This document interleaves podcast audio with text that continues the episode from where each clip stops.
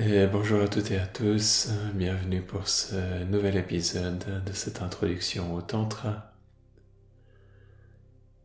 Une série dans laquelle on s'intéresse au texte, poésie d'Abhinavagupta, grand maître du Tantra.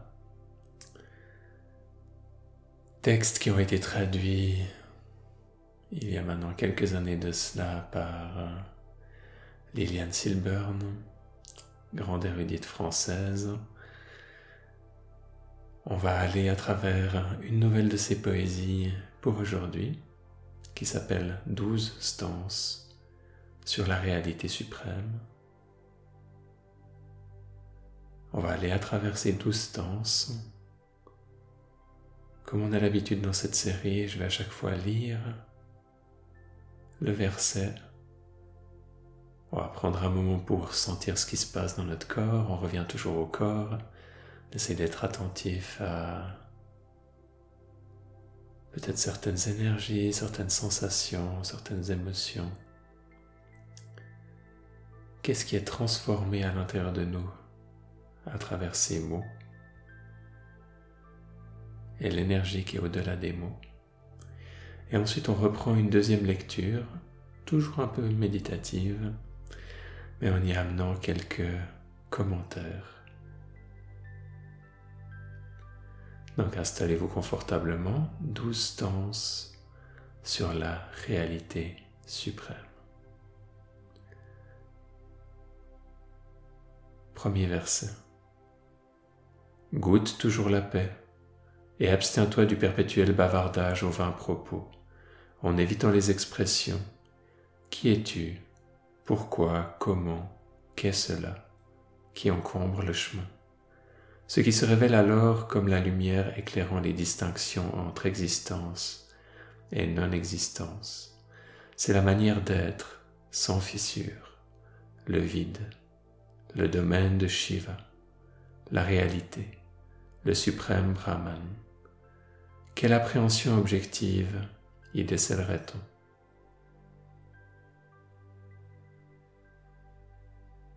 Prenez une profonde inspiration, profonde expiration. Et amenez votre intention au niveau du corps. Observez ce qui se passe à l'intérieur de vous.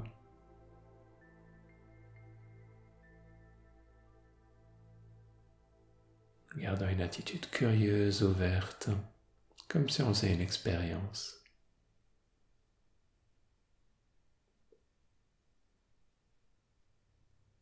Et on reprend le verset.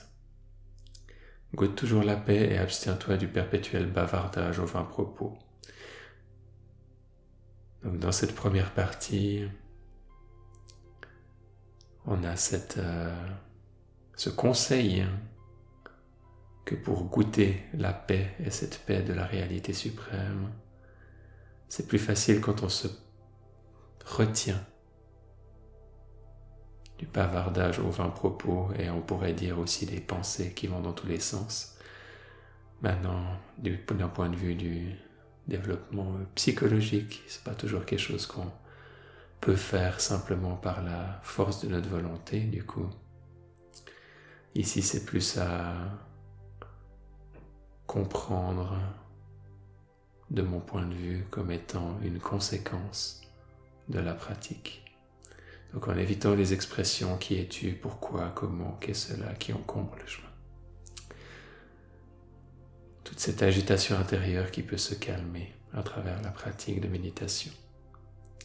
Ce qui se révèle alors comme la lumière, éclairant les distinctions entre existence et non-existence. C'est la manière d'être sans fissure, donc une manière d'être qui est unis. Le vide, le domaine de Shiva, la réalité, le suprême Brahman. Brahman qui va être un nom qu'on n'a pas encore, je crois, qu'on n'est pas encore tombé dessus, qui est aussi beaucoup utilisé dans cette tradition pour désigner en général l'absolu. Shiva, on est déjà tombé dessus, c'est aussi un nom qui peut des fois faire référence à l'absolu ou des fois à la réalité transcendante. Quelle appréhension objective y décèlerait-on? Deuxième verset. Une fois écarté, l'irréel, le réel auquel tu accèdes est lui-même irréel. Irréel ou réel, n'est-ce pas à ce réel même que tu es identique? À nouveau, profonde inspiration. À chaque fois, on peut scanner le corps de la tête aux pieds.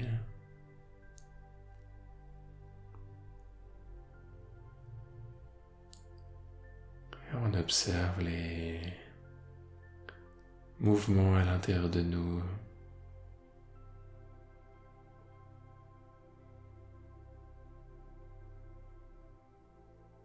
Quel est le pouvoir de derrière chacun de ces mots. Et on reprend ce deuxième verset qui est un peu plus court que les autres.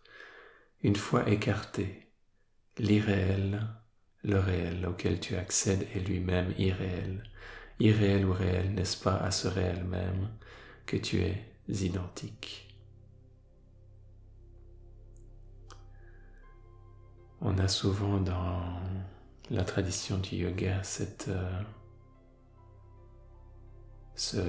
ce, conflit dans beaucoup de traditions où on va avoir ce qui va être appelé le réel comme étant ce qui est absolument réel, donc en général on fait référence à la partie transcendante de la vie, cette partie à l'intérieur de nous qui ne change jamais. Et, on, beaucoup de ces philosophies vont ensuite partir du principe que tout le reste, la manifestation, va être quelque chose comme qu'on peut considérer comme étant irréel ou un rêve. Dans cette tradition, des fois, ils utilisent aussi ce vocabulaire, mais la compréhension de cette partie irréelle est différente. La compréhension ici étant vue comme euh, étant une réalité relative, comme étant Shakti, la déesse. Et du coup, il y a une autre connotation qui est importante de comprendre, une différenciation qui est, qui est importante. Malgré tout, ce mot irréel ressort à différents endroits. Troisième verset. Toute manifestation est indépendante et non pas due à la lumière de la conscience, dis-tu. Mais alors si cette différenciation elle-même se manifeste, ne se manifeste-t-elle pas, elle aussi, dans la lumière? Abandonne donc ta tendance à briser cette brisure. Si au cours d'un rêve, on sait que l'on rêve, on n'éprouve point de peur quand on reçoit un coup d'épée, qu'on est noyé, brûlé ou emprisonné, car ce n'est là qu'un jeu.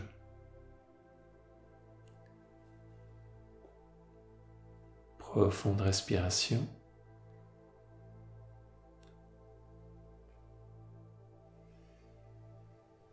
Observez ce qui se passe à l'intérieur de vous.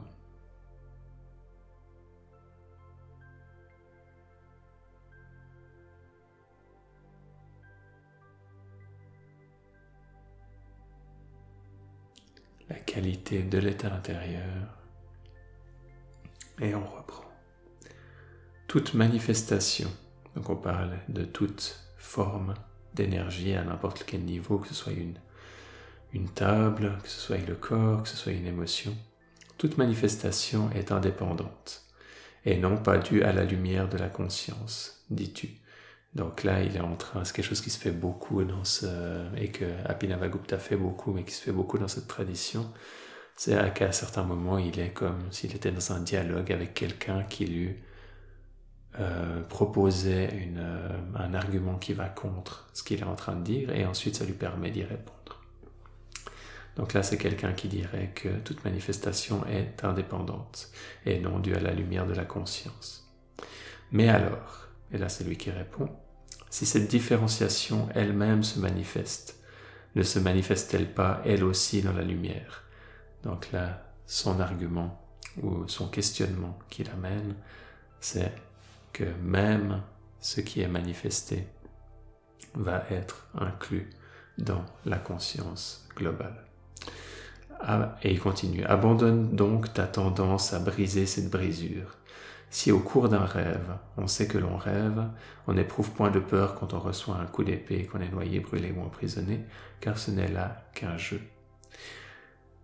Et c'est cette même, ce même argument qu'on peut, qu'on peut avoir pour les personnes qui considèrent que notre, euh, notre, notre vie est comme un rêve et qui peut être, euh, encore une fois, la nature fondamentale de ce rêve peut être vue comme étant quelque chose qui est irréel et qui n'a aucune valeur. Quelque part, c'est le cas dans beaucoup de traditions. Et ce n'est pas le cas du Tantra qui voit ce rêve et, euh, comme ayant de la valeur. Mais là, l'argument qu'il fait est différent. Il dit, si on réalise pendant qu'on est en train de rêver qu'on rêve, donc si on est conscient pendant le rêve de, qu'on est en train de rêver, donc on est, on est conscient de, de ce qui se passe, à ce moment-là, on n'a pas peur parce qu'on sait que quoi qu'il nous arrive dans le rêve, ça va pas vraiment euh, nous, nous arriver physiquement. Du coup, on peut avoir comme ça une, on peut être rassuré. Et ça, ce même parallèle peut être fait par rapport à la vie spirituelle quand on réalise que tout ça est comme, une, est comme un jeu de la manifestation, un jeu de, de Shakti. Alors à ce moment-là, on n'a plus peur, même des choses qui nous arrivent quelque part, on peut dire, dans la vraie vie, ne nous font plus peur. Et ça, ça rejoint également une de nos, analyses précédentes. On continue avec versets 4 et 5 qui ici sortent, sont donnés ensemble. Quelles que soient les choses que l'on pose sous l'incitation de la connaissance et de l'activité, dis-moi en quoi elles se distinguent de l'inconscient. Et si l'inconscient vibre lui aussi, ne fait-il pas partie du domaine de la conscience sans dualité, illimitée, éternelle, et qui éminemment réelle, échappe à toute prise intellectuelle? Si c'est toi qui manifestes les choses, comment l'illusion se répandrait-elle par leur intermédiaire? Et si celle-ci manifeste cette illusion, n'est-ce pas grâce à toi? Qu'importe. Ici encore ton éclat demeure indivis. Sinon, si tu n'es pas celui qui encore, si tu n'es pas celui qui manifeste les choses, elles n'ont pas d'existence. Dans les deux cas, on ne peut pas poser d'existence objective distincte de la conscience. Toi, grandeur toujours satisfaite, spontanée, que rien ne restreint, qui pulvérise l'erreur, ô merveille, tu es perpétuellement illuminé.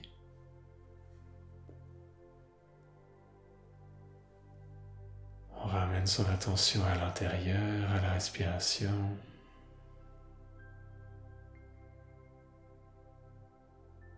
Observez aussi comment les choses s'installent à l'intérieur de vous pendant cette écoute méditative.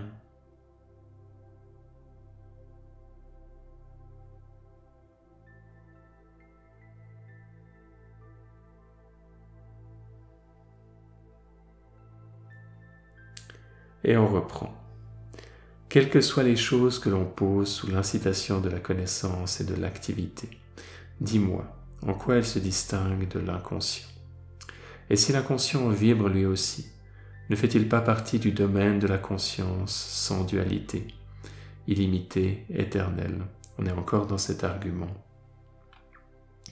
euh, de, de savoir est-ce que cette partie réelle, euh, cette partie, euh, cette réalité relative, ce rêve, cette partie irréelle, est-ce qu'elle fait partie de l'absolu ou pas?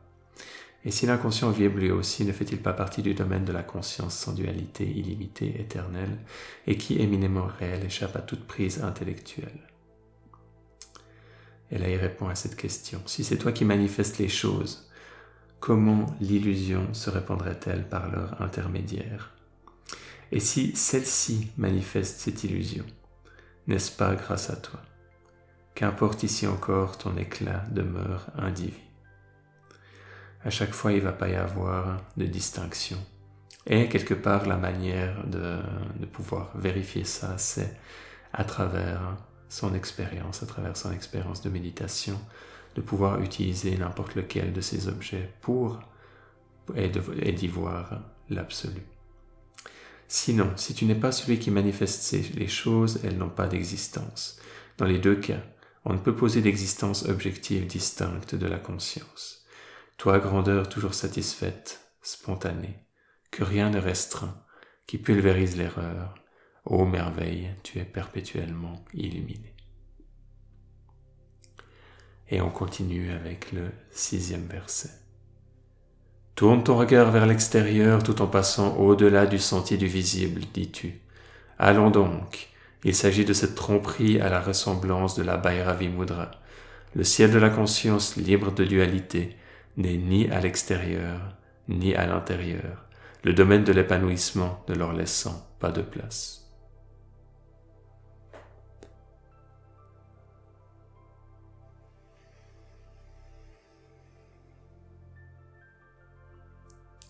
Retour au corps, aux sensations, aux émotions, aux états intérieurs.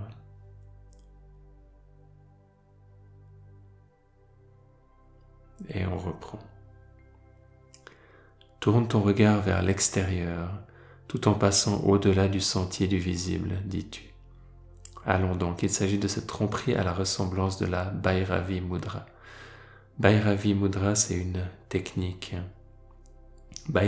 donc le mot sanskrit est, est composé de Bhairavi et de Mudra. Mudra veut dire le geste ou l'attitude. C'est l'attitude de Bhairavi. C'est euh, une technique qui euh, va être décrite euh, dans cette, dans cette tradition et enseignée et pratiquée, qui va avoir pour but d'atteindre justement l'absolu. Et quelque part, la technique, quand elle est arrivée en perfection, quand elle est pratiquée à la perfection, peut être vue comme étant le geste de l'absolu ou cette attitude d'absorption et d'identification à l'absolu. Donc Bhairavi Mudra, un mot qui est un concept qui revient dans cette tradition. Le ciel de la conscience libre de dualité n'est ni à l'extérieur ni à l'intérieur, le domaine de l'épanouissement ne leur laissant pas de place. Quelque part, ils transcendent tout ça. Septième verset. Tout ce qui se révèle lorsque le flot d'impression s'épanche avec véhémence, c'est cela même qu'il te faut observer avec intensité. Si tu es apparais et apparaît encore et encore, au début, au milieu et à la fin, Oh, l'univers différencié se dissoudra.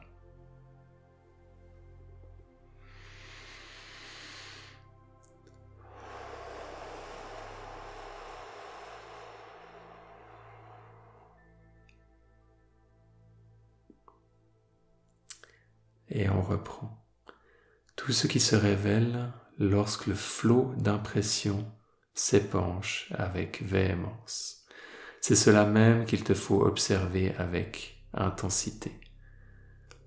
Si tu y apparais et apparais encore et encore au début et au milieu et à la fin où l'univers différencié se dissoudra, cette idée qu'on apparaît à chaque moment, à chaque instant, qu'on peut avoir cette identification avec l'absolu. Huitième verset. La confusion s'épaissit quand on se préoccupe de doutes relatifs à la douleur. Les entraves dues aux erreurs surgissent en même temps que leurs causes. Détermine son extrême variété. On la compare à la forteresse de Gandharva. Si elle ne se manifestait dans le firmament de la conscience, réceptacle de l'alternative dualisme et non-dualisme, en quel autre lieu brillerait-elle et quel serait son ultime refuge? Elle dont l'essence est multiplicité. Profonde inspiration et profonde expiration.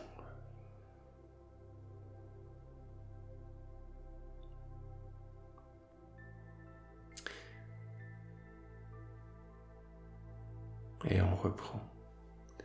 La confusion s'épaissit quand on se préoccupe de doutes relatifs à la douleur. Les entraves dues aux erreurs surgissent en même temps que leur cause, déterminent son extrême variété.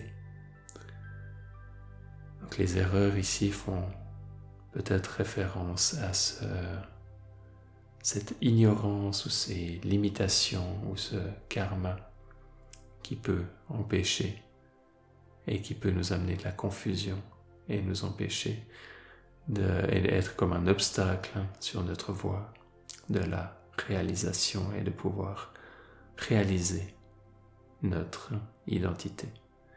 On la compare à la forteresse des Gandharvas. Donc ici, en fait, il faut référence à une, à une forteresse qui, j'imagine, je suppose, fait partie quelque part du folklore de l'époque, comme une forteresse qui va être difficile à, atteindre. Si elle ne se manifestait pas dans le firmament de la conscience, réceptacle de l'alternative dualisme et non-dualisme, en quel autre lieu brillerait-elle et quel serait son ultime refuge, elle dont l'essence est multiplicité? On a encore ce,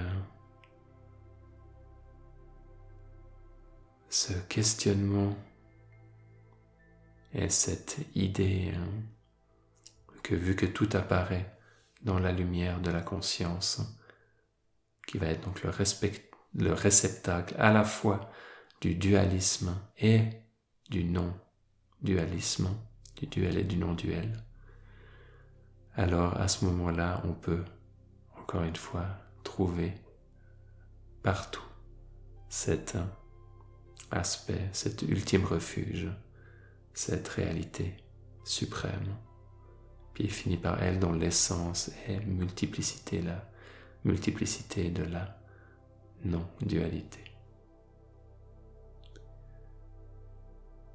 Et neuvième verset. Ce flot d'impressions, vraiment irréel pendant le rêve, dans l'état de sommeil profond ne se manifeste pas.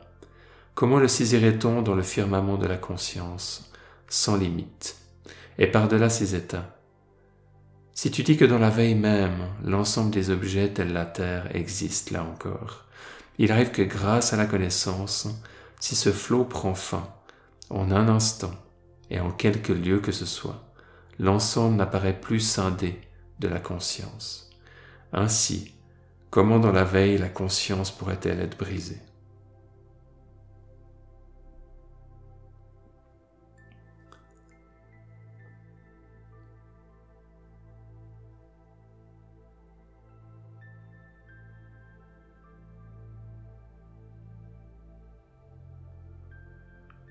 Reprend ce flot d'impressions vraiment irréel pendant le rêve.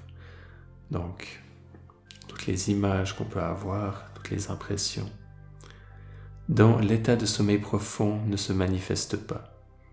Donc, dans notre sommeil, on va alterner entre l'état de rêve et les états de sommeil profond qui sont justement caractérisés comme n'ayant pas toutes ces manifestations euh, oniriques, tous ces rêves. Comment le saisirait-on dans le firmament de la conscience sans limite et par-delà ses états? Si tu dis que dans la veille même, l'ensemble des objets, tels la terre, existe, là encore, il arrive que grâce à la connaissance, si ce flot prend fin en un instant et en quelque lieu que ce soit, l'ensemble n'apparaît plus scindé de la conscience. Donc, dans notre état de veille, donc ça c'est l'état quand on est réveillé, peut voir qu'il y a aussi toute une multitude d'objets et il prend pour euh, exemple la terre ou l'élémentaire. Et eh ben, l'argument, ça serait que si tout à coup la grâce, si tout à coup euh, l'énergie de, de Shakti arrête de se manifester et de tenir cette, euh, cette, cette illusion, quelque part à ce moment-là, tous les murs tomberaient et on réaliserait notre réalité et notre unité avec la conscience que ce a à travers cet élément. L'ensemble n'apparaît plus scindé de la conscience, ainsi comment dans la veille la conscience pourrait-elle être brisée. Dixième verset. Quelles que soient les apparences manifestées à la conscience, on les atteint en moi, suprême firmament, car ces rayons qui sont en elle, en leur spécificité. C'est en moi qu'ils brillent indifférenciés dans la splendeur éternelle. Et cette lumière consciente illimitée, autonome, véritable, infinie, sans imperfection, éternelle, spontanée, qui disperse les ténèbres, faite de deux ennemis irréconciliables, dualisme et non-dualisme. Cette lumière, c'est moi.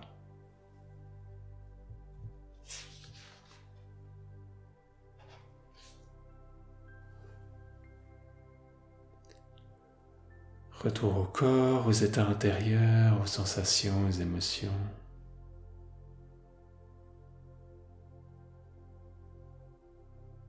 À cette curiosité de ce qui se passe à l'intérieur de nous. On contemple ces concepts, ces paroles, ces énergies, ces états.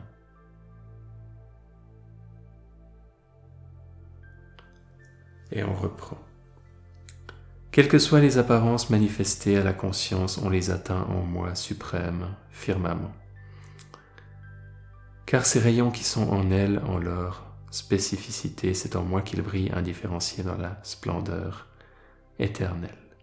Donc, quelque part, on a tous ces, tous ces, différents, tous ces différents aspects et on a encore une fois cette idée qui est mise en avant que, euh, qui, qui font partie de la conscience. Et cette lumière consciente, illimitée, autonome, véritable, infinie, sans imperfection, éternelle et spontanée, qui disperse les ténèbres, faite des deux ennemis irréconciliables, dualisme et non-dualisme, cette lumière, c'est moi. Donc on a cette, euh, cette perspective qui est mise, en tout cas en métaphysique, entre le dualisme et le non-dualisme, qui est ici présenté comme deux ennemis irréconciliables. Tout cet argument de ce texte est vraiment basé, est vraiment basé là-dessus, qui est un argument assez euh, philosophique quelque part qui est mis et qui est mis euh, aussi en opposition à beaucoup de doctrine de l'époque euh, qui, avait justement cette approche duel et le tantra était comme euh, fier quelque part d'amener cette euh, non-dualité et de l'amener d'une manière qui incluait la dualité. Du coup, beaucoup des arguments qui sont mis en avant par Abhinavagupta euh, mettent aussi un contraste avec les courants de l'époque, courants qui d'ailleurs pour, euh, pour beaucoup sont encore, sont encore présents à l'heure actuelle. Du coup, c'est pas forcément un débat qui est, qui est non plus terminé. Personnellement, ce que je trouve qui est le plus intéressant, c'est pas d'essayer de de, rabaisser les autres systèmes par rapport à ces argumentations, parce que ça, pourrait couper l'aspiration et l'élan et la motivation de, certaines personnes, mais euh, de, trouver en, soi peut-être avec ce système quelque chose qui nous peut nous inspirer pour la pratique. Pour moi, c'est très important d'être respectueux des autres systèmes et pas d'aller dans des, dans des guerres euh, philosophiques. On continue avec le verset numéro 11. Que le temps suscite les parcelles temporelles en les accumulant, que le Créateur crée avec ardeur, ou que le Dieu de l'amour secoue intensément le cœur humain selon les prescriptions de Shiva dont il dépend. Que ce tintamarre du jeu divin ayant pour seul asile le ciel constitue les phases successives menant à la révélation du soi, ou qu'il est le corps, etc., pour asile, n'est-ce pas dans la grande illusion du changement universel que je les perçois?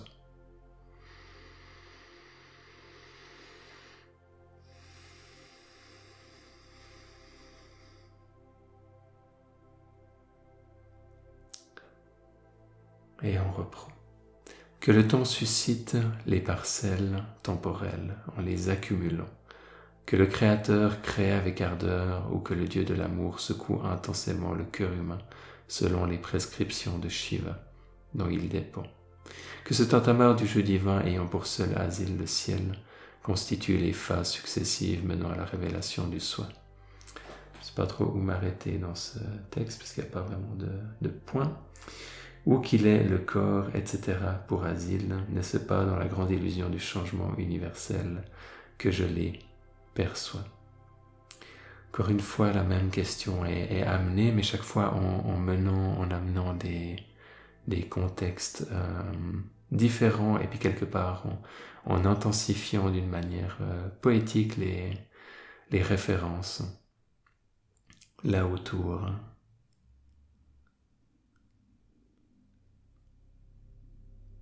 On passe ensuite au douzième et dernier verset.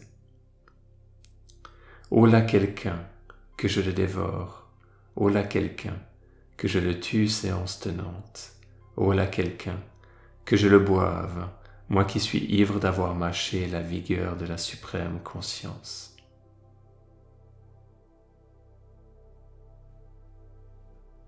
Profonde inspiration, profonde expiration. Et on va aller dans ce douzième verset, on reprend Oh quelqu'un?